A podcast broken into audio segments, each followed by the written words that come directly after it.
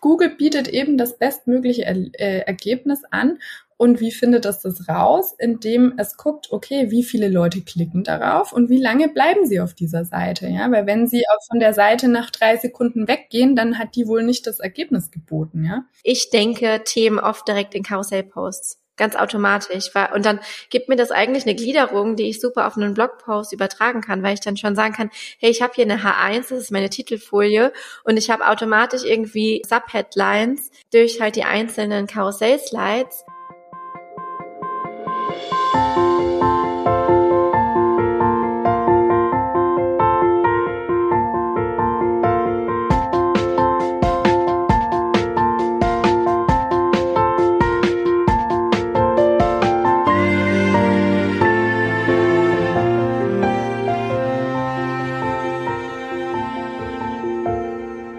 Anna, zu Beginn direkt fall, äh, five, äh, fünf random questions.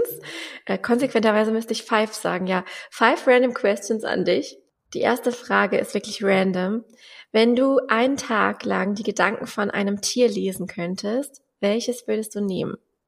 Definitiv meine Katzen, weil ich schon sehr lange mit ihnen zusammenlebe und mir oft denke, was haben die wohl gerade im Kopf, äh, wenn sie wieder diesen und diesen Blödsinn anstellen und irgendwie ihre fünf Minuten Ausrastung haben. Vielleicht kennen das auch andere Katzenbesitzer. Ja, also Katze. Spannend. Ähm, Stadtmensch oder Dorfkind? Mm, jetzt Dorfkind. Mittlerweile mit 32 eher Dorfkind. Was ist denn dein seltsamstes Talent? Oh Gott, mein seltsamstes Talent. Ich weiß nicht, ob das ein Talent ist, aber es ist irgendwie komisch, dass ich meinen Daumen seltsam ausrenken kann und wieder einrenken. Das ist vielleicht was. Äh, es kann ja. durchaus als Talent gelten, ja. Ich würde sagen. Glaube ich ziemlich normal erstmal. Okay, weil ich kann das nämlich gar nicht. Also meine Daumen sind total beschränkt. Ja, das ist irgendwie hier so ganz oh, komisch. Oh, okay, also ich sehe es jetzt gerade, ähm, sieht schon verrückt aus, ja. Also Talent, Talent ist approved. Okay, ähm, eine andere Frage. Wenn du deinen Entdecken-Tab auf Instagram öffnest oder deine For You-Page auf TikTok, was auch immer du benutzt, welche Art von Videos wird dann ausgespielt? Ähm, viel Baby-Content, äh, weil ich auch erst vor zehn Monaten Mama geworden bin. Ach so. Und ja, genau. Und man sich dann da doch äh, immer mal wieder auch inspirieren lässt, was so Kinderkleidung mhm. angeht, Geschenke oder irgendwie äh, das Kinderzimmer gestalten und so weiter. Also sowas würde auf jeden Fall auf meinem privaten Account aufpoppen. Auf meinem Business-Account würde ich sagen, andere Coaching-Videos und Coaching-Seiten natürlich von mhm. jemandem wie dir zum Beispiel, würde mit Sicherheit auftauchen. Ja. Und auf dem Privaten kommt dann sowas wie, was schenke ich zum ersten Geburtstag? Steht ja dann bald an. Ich könnte dir ein paar Tipps geben. Ja, da kommen wir vielleicht noch mal später. Okay, und die letzte Frage an dich wäre, hast du ein Business Credo, also irgendetwas, was du zum Beispiel zu deinen KundInnen oder auf Instagram immer und immer und immer wieder sagst und nicht müde wirst, es zu sagen? Ähm, ich werde nicht müde zu sagen, mit der Zielgruppe in Austausch zu gehen, Umfragen zu machen, Interviews zu führen und einfach zu wissen, was die Leute wollen und auch das Produkt nicht fernab von der Zielgruppe zu kreieren, sondern gerne mit Testkundinnen, auch wenn man vielleicht schon etabliert ist, mehrere Jahre im Business ist und ein neues Produkt rausbringt, finde ich, ist es das A und O, ähm, weil oft kocht man in seinem Kämmerle dann doch irgendeine eigene Suppe und man weiß dann vielleicht nicht so ganz genau, ob es wirklich 100 Prozent jetzt gerade zur Zielgruppe passt. Und das ist einfach auch für SEO unglaublich wichtig, dass man seine Zielgruppe im Auge hat und kennt. Voll gut. Und das ist ja gleichzeitig eine perfekte Überleitung zu unserem Thema, als hätte ich es geplant. ja. ähm, denn wir sprechen heute gemeinsam ein bisschen über das Thema SEO, Suchmaschinenoptimierung. Ich weiß, dass einige schon sehr, sehr ähm, ja, heiß auf so eine Folge warten, weil ich oft zu dem Thema befragt werde. Kannst du mal irgendwas hm. dazu machen? Ich habe so gar keine Ahnung davon. Ähm, habe erst kürzlich eine Nachricht dazu bekommen und hier kommt also eure Antwort. Wir werden so ein bisschen ja die Basics beleuchten, uns mal unterhalten, was man da eigentlich so beachten kann.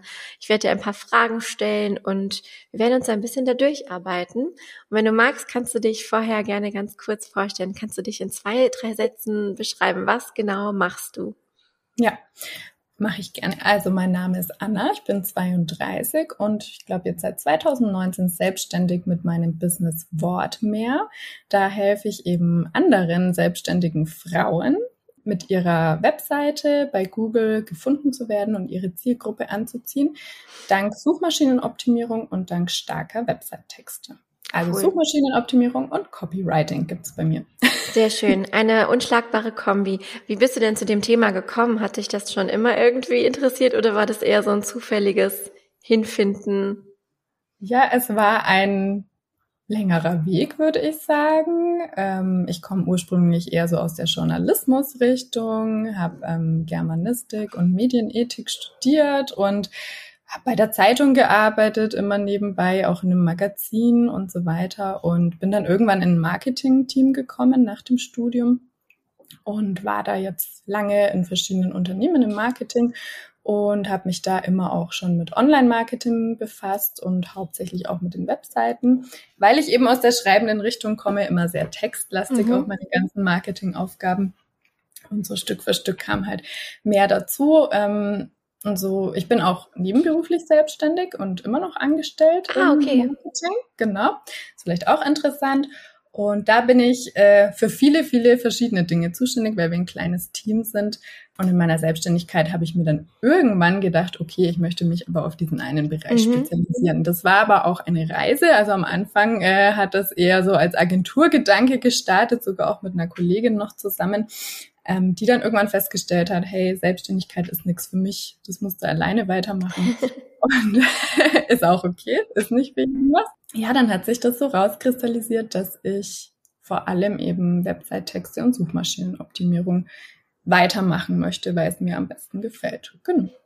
Ja, das ist echt spannend. Also auch das äh, mit dem Agenturgedanken, das kenne ich sehr gut. Das hatte ich nämlich am Anfang auch und dachte, vielleicht auch, weil das zu der Zeit nach so 2018 vielleicht auch so das einzige Businessmodell war, was man so selber präsent vor Augen hatte und dann natürlich diese ganze Blase noch nicht so aktiv war, digitale Produkte, das war ja noch nicht so krass präsent. Ne? Vielleicht haben deshalb einige so den gleichen Beginn äh, in die ja. Selbstständigkeit, also alle, die zu dem Zeitpunkt gestartet sind. Also äh, Suchmaschinenoptimierung ist ein großes Thema in deiner Selbstständigkeit. Vielleicht kannst du nochmal für alle, die sich jetzt zum ersten Mal damit befasst haben, vielleicht schon auf Instagram präsent sind, Content erstellen, nochmal sagen, was ist denn eigentlich so wichtig an Suchmaschinenoptimierung? Warum genau machen wir das oder wofür sollten wir das unbedingt auf dem Schirm haben? Genau. Also man kann sich es vielleicht so vorstellen, wenn du jetzt zum Beispiel einen Laden hättest, ein ganz normales Ladengeschäft, ähm, dann steckst du da deine ganze Liebe rein, gestaltest den Laden total schön, ähm, machst vielleicht sogar irgendwie Plakate, druckst die oder irgendwelche Flyer und dann hast du alles wunderbar gemacht. Aber was passiert mit deinen Flyern, deinen Plakaten und deinem Laden? Die verschwinden irgendwie in der Versenkung, weil es natürlich ganz viele andere Geschäfte gibt und du irgendwie dir gedacht hast, hm, ich habe die Flyer jetzt gedruckt, aber ich kam einfach noch nicht dazu, die jetzt zu verteilen.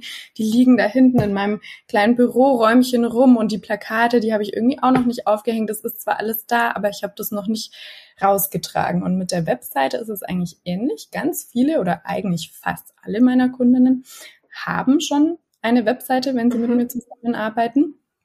Ja, nur leider findet die keiner. Ja. Das ist quasi, die Webseite ist das Ladengeschäft, das geöffnet ist und da ist und wunderschön aussieht und oft auch wirklich schon tolle Inhalte hat, aber von niemandem gefunden wird, weil mhm. einfach nicht darauf hingewiesen wird. Und dieses Hinweisen ist quasi die Suchmaschinenoptimierung, dass du auf deine Webseite aufmerksam machst mit Flyern, Plakaten und so weiter. Also wenn man jetzt den Laden nochmal als Beispiel nimmt. Ähm, Und so musst du eben gucken, dass du mit deiner Webseite auch eine Zielgruppe erreichst oder deine Zielgruppe natürlich erreichst und die Webseite nicht einfach nur existiert. Also meistens ist es so, es gibt eine Webseite und kein Mensch findet die. Mhm. Und da kommt die Suchmaschinenoptimierung ins Spiel, weil es natürlich ultra schade ist, dass man so ein schönes Aushängeschild hat und die Möglichkeit hat, auch andere Kanäle zu nutzen, außer Instagram zum Beispiel, um Kunden zu gewinnen, aber das einfach so vor sich hingammelt, sage ich jetzt mal salopp, ja. und ähm, keiner den Weg dorthin findet, ja. ja. Und dann setzen wir halt im Coaching erstmal bei den Basics an und gucken uns an, okay, was möchtest du eigentlich? Oft ist es auch so, dass sich der das Angebot der meiner Kundinnen nochmal verändert, weil die Webseite halt schon vor zwei Jahren mal erstellt wurde und man selbst schon gewachsen ist mit dem Business, ne? Und das nicht mehr zusammenpasst. Das kennen wir beide wahrscheinlich auch, dass sich ja, da das ist vielleicht auch so ein Thema bei mir. Genau, gerne mal was verändert. Ja.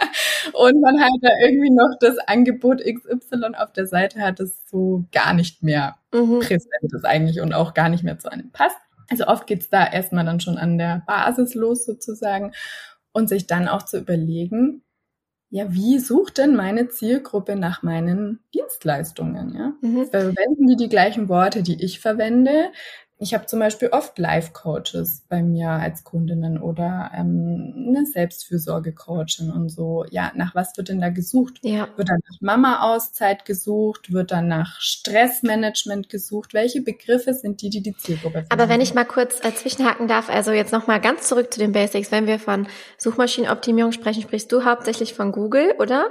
Ja. Also das genau. ist für eben Google optimiert, weil also weil es ja auch noch theoretisch andere Suchmaschinen gibt, die machen so einen Mini-Markteinteil aus, dass eigentlich kein Mensch fast darauf optimiert. Ich würde sagen, die ganz aktuellen Zahlen habe ich nicht im Kopf, aber ich glaube, es sind nur vier Prozent anderer Suchmaschinen, die genutzt werden und den Rest macht Google aus quasi. Mhm. Heißt, da lohnt es sich fast nicht, äh, dahin zu optimieren. Und ich sag mal so, wenn du für Google optimierst, optimierst du schon für eine Suchmaschine. So falsch kann es dann für die anderen Suchmaschinen mhm. auch nicht sein. Ne? Ja, das stimmt wohl. Total gut. Weil, aber Pinterest, würdest du Pinterest auch eher der Suchmaschine zuordnen? Ich würde Pinterest eher, ja, es ist eine Mischung irgendwie aus mhm. sozialem Netzwerk und Suchmaschine, äh, ist aber tatsächlich wieder ein ganz anderer mhm. Fall, den ich jetzt so nicht betreue. Also es sind nochmal zwei verschiedene Paar Schuhe. genau. Macht schon auch Sinn, wenn man zum Beispiel einen Blog hat, dass man auch Sachen auf Pinterest verlinkt, ja, und da Pins erstellt. Aber das ist jetzt nicht mein Fokus. Das war ja auch schon mal Thema im Podcast. Da könnt ihr gerne mal ein bisschen runterscrollen und die Folge dazu suchen. Okay, also du hast eben gesagt, es geht darum, die Worte zu herauszufinden, also eigentlich die Sprachwelt kennenzulernen, in der die Zielgruppe denkt eigentlich, ne? Also in der man selber denkt als Zielgruppe und auch wie man vielleicht spricht, nach welchen Begriffen man suchen würde, dass man das irgendwie rausfindet und vielleicht. Und wie man auch das Thema versteht, ja, weil ja. Ähm, also es ist einfach, wenn du selbst Experte bist, hast du natürlich einen ganz anderen Blick auf dein Thema und du musst ja auch überlegen, eine Zielgruppe ist in verschiedenen Kaufstadien unterwegs mhm. oder in verschiedenen Informationsprozessen, ja. Der ein oder andere ist vielleicht noch ganz am Anfang, wenn wir jetzt nochmal das Thema Selbstfürsorge nehmen, sich mit Selbstfürsorge zu beschäftigen, ja. Der informiert sich dann über ganz andere Begriffe, irgendwie, ich bin total gestresst, wie kann mhm. ich, wie kann ich meinen Alltag mit Kind einfacher machen oder sowas. Also eher vielleicht sowas Langes, so eine Frage, die auch gesucht mhm. wird, ja.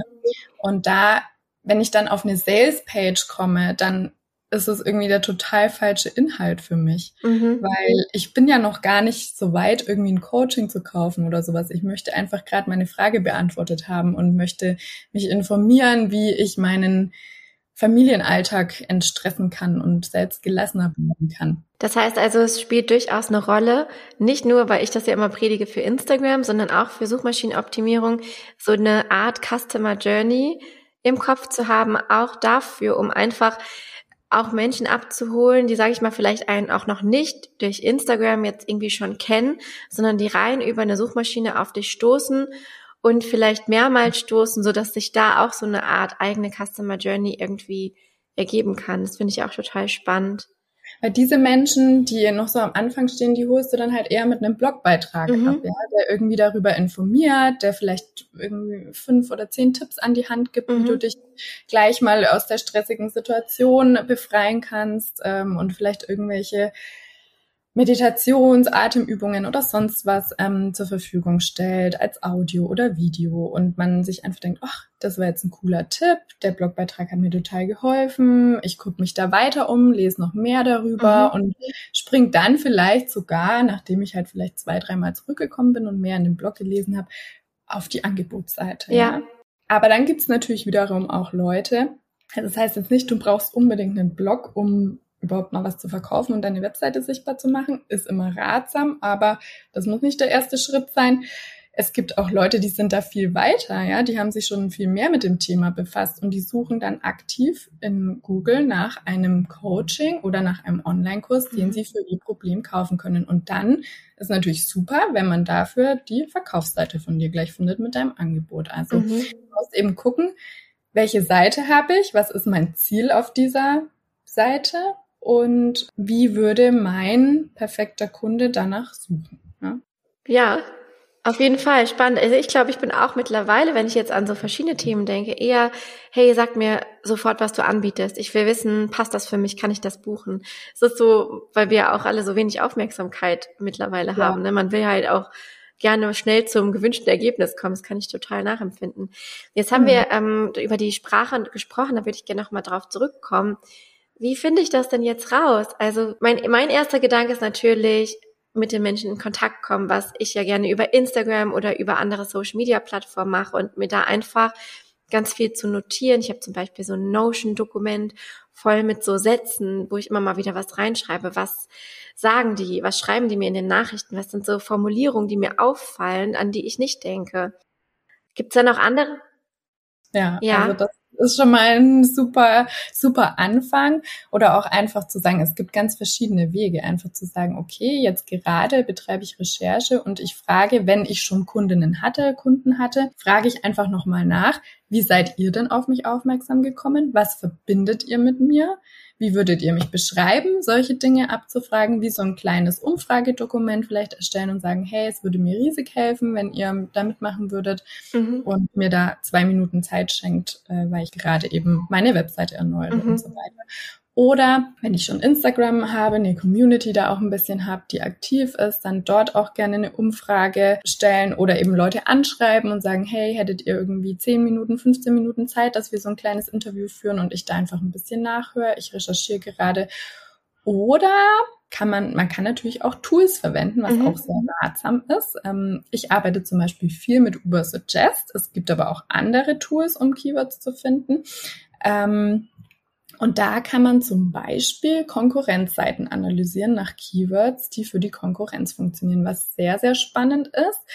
Ähm, denn da kann man natürlich aus seinem Bereich ähm, Leute rauspicken, die mit ihrer Webseite schon ja. auf äh, der Seite 1 bei Google gefunden werden und kann sich angucken, ganz explizit, welche Wor Worte, welche Keywords oder welche Wortkombinationen bringen da die Besucher auf die Seite, also den Traffic, ja. Welche mhm. Wörter sind das? Und das ist natürlich schon wieder dann Next Level, aber was, was man unbedingt machen sollte. Und das dann auch mit den Erfahrungswerten, die man selbst gesammelt hat, was man so von seiner Community gehört hat, bisschen zusammenbringen. Also so fängt dann eigentlich die Keyword-Recherche an. Ja. Dass man sich selbst erstmal umhört, dass man ein Tool befragt, dass man da wiederum auf neue Ideen auch kommt. Da kommen manchmal Dinge raus mit so einem Tool, wo man sich denkt, okay, mhm. also da habe ich ja überhaupt nicht dran gedacht, weil man halt selbst so in seiner Bubble natürlich ist, in seinem Thema. Und so erstellt sich dann ganz oft eine, schon eine große Liste an potenziellen Keywords für die Seiten und dann muss man halt gucken, okay, was, was passt zu welcher Seite, was passt zu welchem Angebot mhm. oder zu welchem Thema sich auch quantitativ angucken, okay, wird das oft genug gesucht oder wird das irgendwie zehnmal im Monat gesucht, dann ist natürlich relativ unwahrscheinlich, dass man viele Leute ja, auf seine ja. Webseite bringt, weil von diesen zehn Menschen muss dann trotzdem erstmal, äh, werden nicht zehn auf deine Seite klicken und zehn im Monat ist halt jetzt auch nicht der Burner. Kein Suchvolumen da. Jetzt, jetzt gehen wir mal davon aus, ich habe jetzt diese Liste. Also ich habe jetzt, ich weiß jetzt so ungefähr, was gesucht wird durch meine Tools und durch auch Zuhören. Wie optimiere ich eine Seite auf Keywords? Ich glaube, das ist so ein, das nächste gro große Mysterium. Was bedeutet das konkret? Muss ich das so und so oft im Text verwenden? Muss ich das genau wie in der Formulierung verwenden? Oder kann ich das auch äh, in, keine Ahnung, einer grammatisch anderen Abwandlungen ähm, verwenden? Was sind da deine Go-To-Tipps für jemanden, der gerade damit beginnt? Gute Fragen. Also äh, gibt es immer einen technischen Aspekt natürlich, was du jetzt gesagt hast, zum Beispiel, okay, wo platziere ich das? Wie oft muss das vorkommen? Kann ich das äh, abwandeln oder in irgendwie einer anderen Reihenfolge schreiben? Weil manchmal passt halt einfach gar nicht so in den Text und in den Textfluss. Mhm. Da gibt es eigentlich relativ einfache Regeln, sage ich mal. Also eine Webseite ist strukturiert durch verschiedene Überschriften, ja. Zum Beispiel die H1-Überschrift, das ist die oberste Überschrift, die wichtigste Überschrift, quasi die Hauptüberschrift mhm. auf deiner Website. So. Hier muss unbedingt dein Keyword, das du dir ausgesucht hast, drinstehen. Da gibt's keinen dran vorbeikommen sozusagen und es muss auch in der Reihenfolge, in der du es für dich ausgewählt hast und in deiner Liste aufgeschrieben hast und mit dem Tool überprüft hast, genau so dort drinstehen. Also genau die exakte Formulierung. Sagen wir mal, mhm Machen wir mal alles an einem Beispiel fest. Wie gewinne ich mehr Reichweite auf Instagram, wäre jetzt so ein Artikel, über den ich schreiben würde. Oder ja. drei Tipps für mehr Reichweite. Und mehr Reichweite gewinnen wäre jetzt so das Keyword. Ja, was wahrscheinlich genau. eine hohe Konkurrenz hat, aber klammern wir das mal aus. Wahrscheinlich, aber äh, egal. Ja, dann muss das auch so drinnen stehen. Wie gewinne ich mehr Reichweite auf Instagram? Wenn das so ist, dann behältst du das so bei und machst es auf jeden Fall in deiner H1-Überschrift so, auch in der H2-Überschrift und in der H3-Überschrift. Ja? Mhm. Da sollte immer dein Hauptkeyword vorkommen. Man hat ja auch für eine Seite auf seiner Webseite ein Hauptkeyword und mehrere Nebenkeywords, können mhm. drei bis fünf sein, die das noch unterstützen. Quasi Keywords, die thematisch zu diesem Hauptkeyword passen und nach denen vielleicht auch zu diesem Thema gesucht wird. Ja? Da mhm. kann man sich auch über Tools inspirieren lassen oder bei der Google-Suche einfach mal eingeben, wenn du eingibst Reichweite bei Instagram gewinnen, scrollst du ganz runter und da mhm. findest du, danach wird auch gesucht. Ja? Und da mhm. kannst du schon mal ein bisschen gucken, okay, zu diesem Thema wird auch noch das und das gesucht. Und also zum Beispiel irgendwie Follower gewinnen oder Community-Aufbau vielleicht als Schlagwort dazu passen. Genau, und das können dann deine Nebenkeywords sein. Mhm. So, jetzt nochmal zurück zu dem Ganzen, wo wird das platziert? Also dein Hauptkeyword, ähm, mehr Reichweite auf Instagram gewinnen, muss dann in die H1-Überschrift, H2, H3 die anderen Überschriften, quasi die ähm, unterrangigeren H4, H5 bis H6 geht es, ja, da können deine Nebenkeywords drinstehen. Da musst du jetzt nicht immer auf Biegen und Brechen dein Hauptkeyword reinschreiben. Wenn auch mal in deiner H2-Überschrift oder H3-Überschrift sich das ein bisschen ändert und du da das ein bisschen anders formulierst, nicht genau die Reihenfolge einhält, dann geht da jetzt auch nicht die Welt unter. Ja? Also besser ein guter Text als irgendwie äh, komisch eingefügte Keywords. Ja, aber ich wollte gerade sagen, das kann doch sehr eintönig wirken, wenn ich jetzt einen Artikel schreibe und in jeder H2, H3 ist dann immer drin, wie gewinne ich mehr Reichweite auf Instagram. Das ist ja auch, wäre jetzt auch so eine Suchphrase, ne? Dann würdest du in der zweiten vielleicht schreiben, die besten drei Tipps, um mehr Reichweite auf Instagram zu gewinnen. Mhm. So hattest du schon ein bisschen abgewandelt, aber es kommt auf jeden Fall noch so mhm. in der Art vor, ja. Aber genau, also bevor du dir da einen abbrichst, um das irgendwie da reinzupressen und zu formulieren und es sich dann auch einfach total komisch liest, wenn du schon drüber liest, dann bitte nicht, ja. Also es soll ja auch nicht so ganz hölzern klingen. Ähm, und dazu vielleicht auch noch ein guter Tipp, weil du gesagt hast, wie viele Keywords dann äh, in den Text einbauen. Also es gab mal eine Zeit, da waren, das ist schon Jahre her, da war es einfach gut, so viele Keywords wie möglich mhm. da drin zu haben und so oft wie möglich das zu erwähnen, egal wie sich der Text liest. Diese Zeiten sind lange vorbei. Ich mache es immer so, da sagt es auch zu meinen Kundinnen, schreib erstmal wie es dir in den Sinn kommt nach der Struktur, die wir erstellt haben, weil dann werden automatisch diese Keywords mit einfließen, wenn man sich mhm. um, diese, um das Thema eben Gedanken macht und dann einen Text dazu formuliert. Und dann wird man eben mehrmals auch den Text sich wieder angucken und durchlesen und in einem Zug eben auch schauen, okay, habe ich das eigentlich oft genug erwähnt, ja? Oder kommt es irgendwie jetzt nur dreimal im Text vor? Dann wäre das vielleicht schon ein bisschen wenig. Man kann ja dann auch mal suchen, ne? Suchen, ersetzen oder sowas, ja? Suchfunktionen im Text einschalten und gucken, ja, wie oft habe ich das dann benutzt. Mhm. Es gibt jetzt natürlich keinen Richtwert, dass man sagt, okay, du musst es hundertmal erwähnt haben oder sowas, ja. Mhm. Aber wo es geht und wo es sinnvoll ist und wo es sich auch noch gut lesen lässt, würde ich schauen, dass ich es einbauen kann. Also immer mit gesundem Menschenverstand nochmal überprüfen und gucken, genau. dass es irgendwie äh, trotzdem ähm, menschlich klingt, gut klingt, ja. aber gleichzeitig natürlich das Beste rausholen.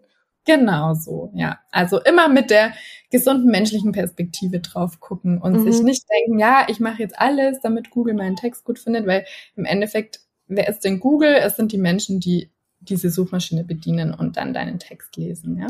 Welche Tools empfiehlst du da ähm, beim Texten? Ähm, also ich kenne jetzt natürlich, bekanntester wird wahrscheinlich Yoast sein. Yoast ist auch mit Vorsicht zu genießen. Okay. Finde ich. Äh, ich finde oft, ähm, ja, es gibt Ratschläge und es gibt äh, dann Hinweise, okay, in dieser Überschrift fehlt noch dein Keyword oder hier und da äh, platziere bitte noch was oder mhm. in den Metadaten wie Seitentitel, Seitenbeschreibung, mhm. ganz wichtig, da muss dein Hauptkeyword vorkommen und natürlich sagt dir Yoast da, mach dich darauf aufmerksam, wenn da was fehlt. Es sagt aber auch was oft zur Lesbarkeit, was ich dann stressig, ja. ja, und auch nicht so unbedingt empfehlenswert finde, ja. Mhm. Also Tools können dir natürlich viel sagen. Es sind trotzdem einfach Tools und Maschinen. Was ich auch empfehlen würde, einen Text vielleicht auch von jemandem Fachfremden nochmal kurz lesen zu lassen, mhm. von jemandem, der sich im Thema nicht auskennt, ja, ob man das versteht, ähm, was da drin steht, ob es gut lesbar ist und vielleicht in, sich in dem Sinne weniger auf Tools zu verlassen. Ja. Also mit dem SEO-Aspekt schon, da gibt es auch gute Tipps und wenn es da rot aufleuchtet, sollte man schon mal gucken, was da gesagt mhm. wird in den Empfehlungen.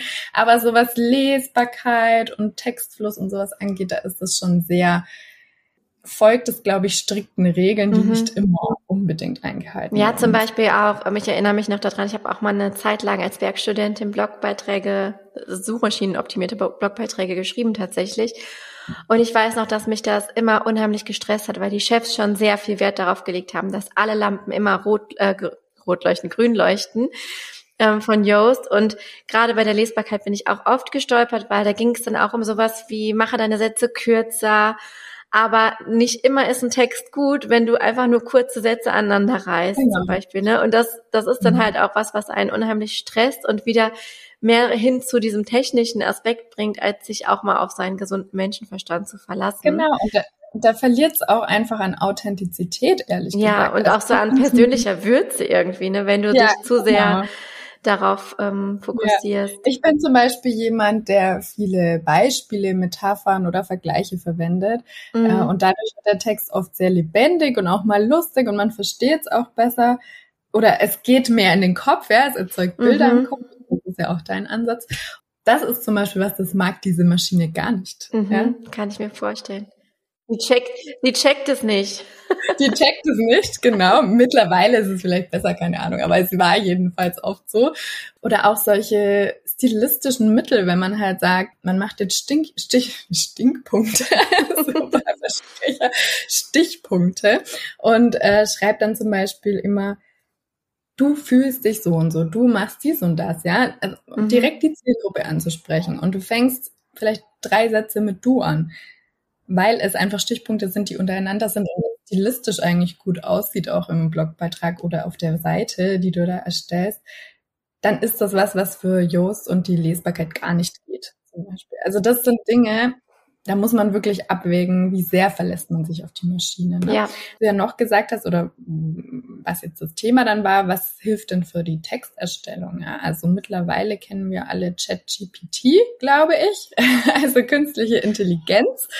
Die kann da auch sehr gut helfen. Man kann sie ja auch sehr trainieren, auch auf den eigenen Stil.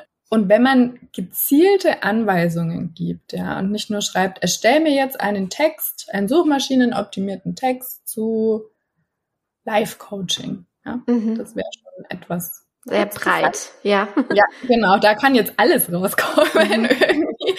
Äh, da sollte man schon schreiben, okay, mit vielen Beispielen gespickt, mit Vergleichen oder Live-Coaching irgendwie auch eingrenzen. Das ist ja ein ganz großer Bereich. Man kann auch in den in JetGPT Vergleichstexte mit einfügen, wie man das ungefähr hätte. Kann man auch mit der Konkurrenz irgendwie quasi arbeiten. Und da kann man sich gut inspirieren lassen. Für mich ist es trotzdem immer noch ein No-Go, den Text erstellen zu lassen und so zu nehmen und zu kopieren. Also ich ja. habe jetzt auch schon viel damit gearbeitet, und die erste Version ist meistens, wenn man gute Angaben macht quasi und gute Infos an ChatGPT gibt, dann kommt da schon was Gutes dabei raus. Und man denkt sich erstmal, ja, okay, klingt gut. Mhm. Dann sollte man aber trotzdem nochmal paar Mal drüber lesen, sich das ganz genau angucken. Erstens mal Fakten überprüfen, stimmt das alles, was da steht? Und zweitens mal Leben einhauchen, ja. ja Oder ja. in meinem Fall, wenn ich schreibe, sage, ähm, bitte mit vielen Beispielen und Vergleichen, ist es manchmal einfach auch der Overload, ja. Es ist viel zu viel, äh, wo man sich dann denkt, pff, okay, also da wird's echt langsam mit der Lesbarkeit schwierig oder es wird auch mit dem Verständnis schwierig. Dann muss man da ein bisschen reduzieren. Ja, einfach das wirklich nochmal zu überarbeiten und sich da nochmal dran zu setzen und halt nicht die erste Version, die schon erstmal gut ist oft, ja, ja. Äh, zu nehmen und zu übertragen. Finde genau. ich auch wichtig. Ich verstehe das auch immer so ein bisschen eher wie so ein Buffet, an dem ich mich bedienen kann. Also ich habe auch in der letzten Folge, die will ich auch an der Stelle nochmal ähm, erwähnen, äh, über KI für Newsletter-Texte gesprochen. Und ich finde, die Tipps, die ich da gegeben habe, die passen auch jetzt wieder ganz gut. Also gerade für dieses Überschriften finden, könnte ich mir vorstellen, dass, ähm, ja. dass man da total gut äh, Impulse verwenden kann, die einem ChatGPT dann liefert. Oder zum Beispiel auch Rechtschreibung noch mal überprüfen zu lassen. Wobei, da meinten jetzt auch einige, dass das auch nicht immer so ganz 100 Prozent stimmen muss. Also ich glaube, es ist am Ende immer so eine Sache von, ja, kann ich das irgendwie überprüfen? Kann ich dem Ganzen vertrauen? Oder lasse ich mich einfach davon nur inspirieren und gucke dann, wie ich das selber weiterverwende? Genau. Also als Inspiration auf jeden Fall super, ja. auch um so eine Grundlage zu schaffen, die man dann vielleicht einfach in gewissen Punkten anpasst und für sich mhm. abändert, finde ich schon auch nützlich. Und ja, sowas wie du sagst, oh, ich komme jetzt einfach auf keinen schmissigen Seitentitel oder auf eine super H1-Überschrift. Ich mhm. probiere da jetzt mal ein bisschen rum. Und manchmal kriegt man dann ja einfach irgendwie so eine zündende Idee dadurch, auf das man nicht gekommen wäre. Und ja. Total. Genau. Wusstest du übrigens, dass ähm, KIs, also auch die Anfragen, total viel CO2 verbrauchen?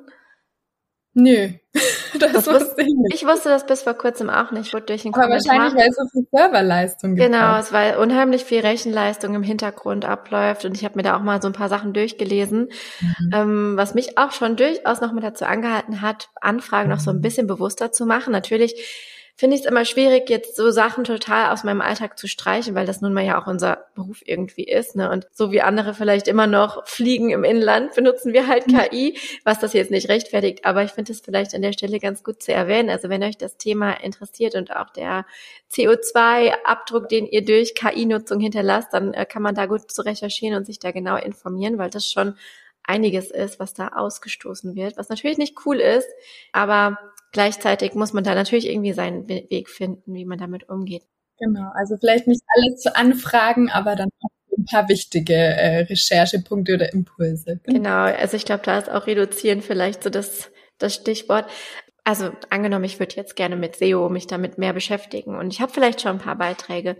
Gilt es denn immer nur für neue Beiträge, die ich veröffentliche oder kann ich auch alte Beiträge überprüfen? Weil das wäre ja vielleicht für viele, die gerade anfangen, so auch mal der erste Schritt, ne? Alte Beiträge mal anzugucken, oder? Ja, du kannst auch wunderbar alte Beiträge optimieren. Was ich nur immer auch nochmal dazu sagen will, weil wir jetzt ja über den technischen und Struktur- und Überschriftenaspekt und wo soll das Keyword reingesprochen haben, ähm, das passt jetzt gut mit alten Beiträgen anpassen. Es ist halt oft nicht damit getan, jetzt eine Überschrift zu ändern oder irgendwie dieses Keyword dreimal irgendwo noch in der H2, H3 und was weiß ich wo Überschrift zu platzieren, sondern trotzdem nochmal den Inhalt anzugucken und zu schauen, wenn ich jetzt mein Hauptkeyword in der Google-Suche eingebe, bitte im Inkognito-Modus, sonst werden eure ganzen Cookies und mhm. Suchpräferenzen mit äh, gefiltert und äh, dementsprechend die Suche abgeändert. Wenn ihr das Hauptkeyword da eingebt bei Google ähm, und euch mal die Konkurrenz auf den ersten Seiten anguckt, dann guckt mal, was ist denn da inhaltlich geboten, ja?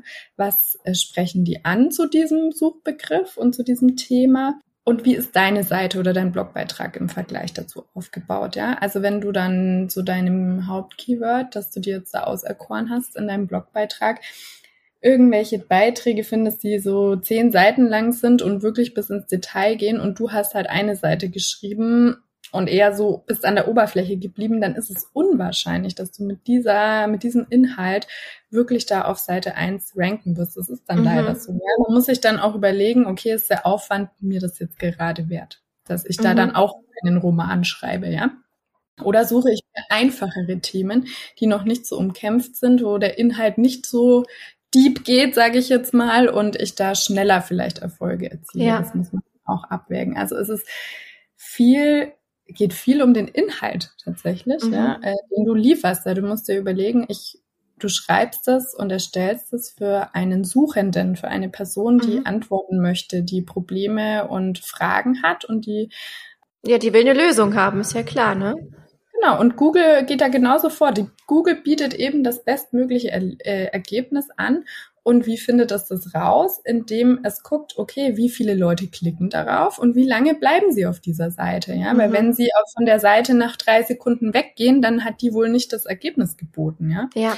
Das heißt, die Seiten, die dort schon auf Seite, auf, äh, im Suchergebnis Seite 1 sind, die haben was richtig gemacht, ja, auch inhaltlich. Das heißt ja eigentlich, es würde sich eher lohnen, wenn ich jetzt sage, ich habe zu dem Thema mehr Reichweite auf Instagram gewinnen schon einen Beitrag und es gibt jetzt ja, mehr zu schreiben dazu, das gibt noch mehr Erkenntnisse zum Thema, wird sich ja im Zweifel eher lohnen, dass ich die Seite weiter aufbaue und immer mal wieder anfasse, aktualisiere, mhm. als ständig neue Beiträge zu veröffentlichen, oder? Zum Beispiel, genau. Also, dass du die Seite einfach immer weiter optimierst. Und dann ist aber auch wichtig, guck dir an, ob es was bringt, ja. Mhm. Du kannst es natürlich immer weiter optimieren und dann siehst du vielleicht irgendwann mal, weil du die Google Search Console benutzt, äh, okay, ich habe da jetzt drei Klicks mehr bekommen oder so. Was ich da auch sehr empfehle, also wie gesagt, mit dem Tool arbeite ich, es gibt auch andere, aber Ubersuggest zum Beispiel, du kannst dir da deine Webseite als Projekt anlegen mhm. und verfolgen zum Beispiel, okay, ich habe dieses und dieses Keyword auf meiner Seite, ich möchte da meine Platzierung, mein Ranking verfolgen, ja, äh, wo ich gerankt werde mit meiner Seite in den Suchergebnissen. Und da kriegst, kriegst du immer auch wieder dann zum Beispiel E-Mail-Updates, wenn du so eingestellt hast, dass du Nachrichten kriegst, hey, dein Beitrag rankt jetzt wieder höher. Okay. Mhm. Oder dein Beitrag ist gefallen. Dann musst du gucken, was ist denn da jetzt los? Mhm. Vielleicht hat nämlich jemand anderes seine Seite wieder optimiert und neue Inhalte hinzugefügt und ist halt jetzt einfach gerade besser in den Suchergebnissen. Oder es gibt halt auch, ja, sowas wie saisonale Schwankungen wahrscheinlich auch, ne? Genau, für manche Themen gibt es saisonale Schwankungen, ganz klar. Und dann kannst du das aber beobachten und halt auch gucken, okay, haben jetzt meine Bemühungen und mein Inhalt, den ich neu erstellt habe oder umgeändert habe auf der Seite, hat das was gebracht? Ja? Mhm. Und dann weißt du, ich bin auf dem richtigen Weg. Ansonsten hast, bist du irgendwie so, ich mache da jetzt was, ich verändere was und am Ende weißt du aber überhaupt nicht, ob das was gebracht hat. Ne? Das Gute ist, dass diese Tools dir auch immer wieder Tipps an die Hand geben, oh, du hättest bessere Chancen, wenn du für ein anderes Keyword die Seite optimieren würdest, mhm. zum Beispiel. Oder für dieses Keyword rankst du jetzt hier auf diesem und diesem Platz in den Suchergebnissen. Das sind unsere Optimierungsvorschläge, ja. Also da gibt's schon auch nochmal sehr gute Hinweise. Ah, cool. Das heißt, es lohnt sich auf jeden Fall mal Ubersuggest, Suggest anzuschauen. Ja, cool. Das waren ja jetzt schon einige sehr, sehr wertvolle Hinweise. Also ich glaube, wenn ich das zusammenfassen darf, was mhm. ich mir an Erkenntnissen auf jeden Fall mitnehme, ist ähm, dieses Thema noch genauer hinzuhören bei der Zielgruppe und die, Ziel, die Zielgruppenarbeit und natürlich auch die Keyword-Recherche ernster zu nehmen. Und das ist, glaube ich, die Basis, wenn ich das richtig rausgehört habe. Ohne das geht's nicht, weil sonst weiß man ja auch gar nicht. Es ist ja parallel wie bei Instagram, es läuft ja eigentlich gleich. Man weiß ja gar nicht, über was man schreiben soll, wenn man da nicht genau hinhört. Auch da ähm, kann man natürlich sowas wie SEO mitdenken, weil ich denke, viele geben mittlerweile auch ihre Keywords auch mal bei Instagram ein und gucken, was da so mhm. an Vorschlägen kommt, ne? ob das ja weil auch da natürlich Dinge kategorisiert werden und vom Algorithmus eben Relevantes bevorzugt wird, je nachdem, was für einen halt relevant ist. Und der zweite Punkt ist auf jeden Fall das Optimieren von alten Beiträgen. Ich glaube, das ist schon auch echt genau. wichtig. Ja. Man muss nicht immer alles über den Haufen werfen. Ähm, es ist trotzdem oft eine, ja, eine gute Menge Arbeit natürlich zu tun, weil, wie du gesagt hast, die Keyword-Recherche ist eigentlich das A und O, zu wissen, nach was wird wirklich mhm. gesucht. Mhm. Ja? Und, und was ist relevant, ja.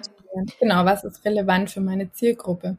Und dann eben nicht nur partiell da irgendwelche Keywords einzubauen, sondern auch zu gucken, wie kann ich besser sein als meine Konkurrenz, für dieses Keyword schon gefunden wird. Und ähm, das ist auch gar keine Schande, sich da was, was abzugucken sozusagen, mhm. ja, weil man muss trotzdem ja für sich adaptieren und für sich umgestalten, seine Expertise damit einfließen lassen und es abändern. Also natürlich nicht einfach kopieren, was die machen, aber super wichtig, das anzugucken, weil ich habe da oft bei den Kundinnen das Problem, dass sie sagen, ja, aber ich will gar nicht so viel vom Wettbewerb wissen. Ich will das ja nicht machen wie die. Es geht nicht darum, das zu kopieren, aber diese Menschen machen schon was richtig. Ja. In dem Fall, also wirklich in dem Segment ist ähm, der Konkurrenzkampf auf positive Art und Weise belebt er natürlich auch das, was man selber macht. Was ja. hältst du von dem Gedanken oder von der Idee, dass man zum Beispiel auf Instagram oder Instagram oder also Short-Term-Plattform wie so eine Art Testwiese sieht. Also quasi, wenn ich jetzt in meine Instagram Insights gehe und mal gucke, welche Karussell-Postings haben hier eigentlich gut performt und daraus dann vielleicht äh, Blogbeiträge erstelle. Also quasi mal den anderen Reverse Engineering sozusagen benutze, weil ja. viele gehen ja vom Blog-Thema dann auf Instagram und ich mache es eigentlich schon, seit ich denken kann, eher andersrum, weil ich eher so dieses Instagram, ich gebe was rein, ich bekomme sofort Feedback und erhalte relativ schnell die Gewissheit, ob ein Thema relevant ist, aktuell ist, ob es diskutiert wird, ob es dazu mehr braucht und mache dann daraus meistens meine Podcast-Episoden und daraus ja. wiederum ja Blogbeiträge.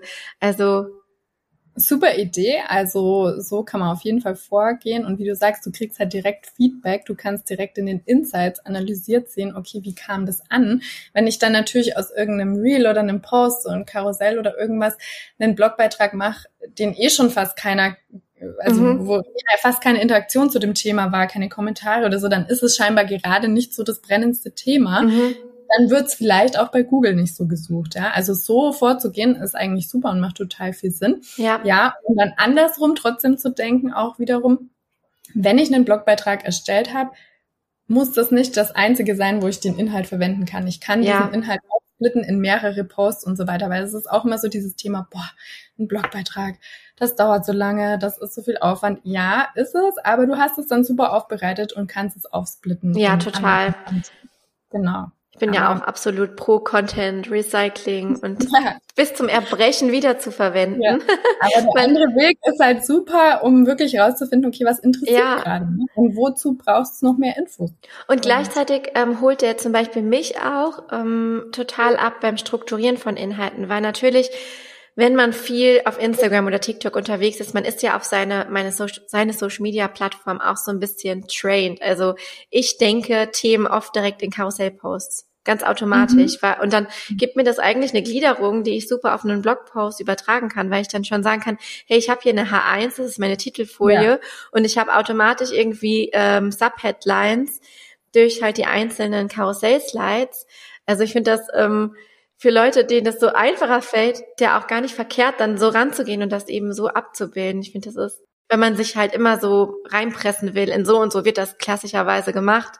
Aber wenn es ja anders auch funktioniert, ist doch auch cool. Nee, das ist ein richtig cooler Weg. Und wie du sagst, du hast dann schon deine Strukturen, dann ist es auch einfach viel einfacher, äh, einen Text dazu zu schreiben. Ja. Also ich mache das auch nie in meinen Coachings so, dass ich sage, hey, äh, okay, wir haben hier deine Keywords und jetzt, jetzt schreibst du den Text dazu sondern wir gucken uns die Konkurrenz an, wie strukturieren die das, was kann ich anders machen und erstellen erstmal eine Struktur von der Seite und von dem Blogbeitrag. Und dann wird die Struktur mit Leben gefüllt. Und es klingt vielleicht für manche, die so sehr kreativ und frei unterwegs sind, irgendwie einengend, aber ich muss sagen, es fördert die Kreativität, ja. wenn man nicht auf ein weißes Blatt starrt, sondern da schon einen groben Leitfaden im Kopf hat, um was es da gehen soll und Voll. wie man Step by Step vorgehen soll. Und so ist es ja genauso mit deinem Karussellpost, wie du sagst, ich habe dann schon meine Struktur und dann flutscht es einfach Mhm. einfach. Strukturen öffnen den Raum für Kreativität Genau, oder bieten den Rahmen. Ja, Ja, sehr schön. Also voll gut. Ich glaube, alle, die jetzt noch gar nicht mit, gar nichts mit SEO anfangen konnten, haben zumindest jetzt mal so einen so einen ja, Anhaltspunkt, sich damit zu beschäftigen. Hoffentlich auch Lust dazu. Und alle, die vielleicht auch schon fortgeschrittener sind, haben vielleicht auch noch mal das ein oder andere mitnehmen können. Am Ende darfst du uns gerne noch sagen, wo man dich finden kann. Genau, also gerne über Instagram, ähm, wenn ihr Wort mehr eingibt, ähm, mehr wie viel, nicht wie das Meer. Und auch gerne auf der Webseite vorbeischauen bei www.wortmeer.de. Auch einfach im Blog mal stöbern oder euch auf Instagram inspirieren lassen, in den Story Highlights, in den Posts, Reels und so weiter. Oder in der Story bin ich aktiv. Genau. Dann schaut unbedingt mal vorbei. Ich verlinke alles und freue mich total, dass du da warst. Vielen, vielen Dank für die spannenden Erkenntnisse.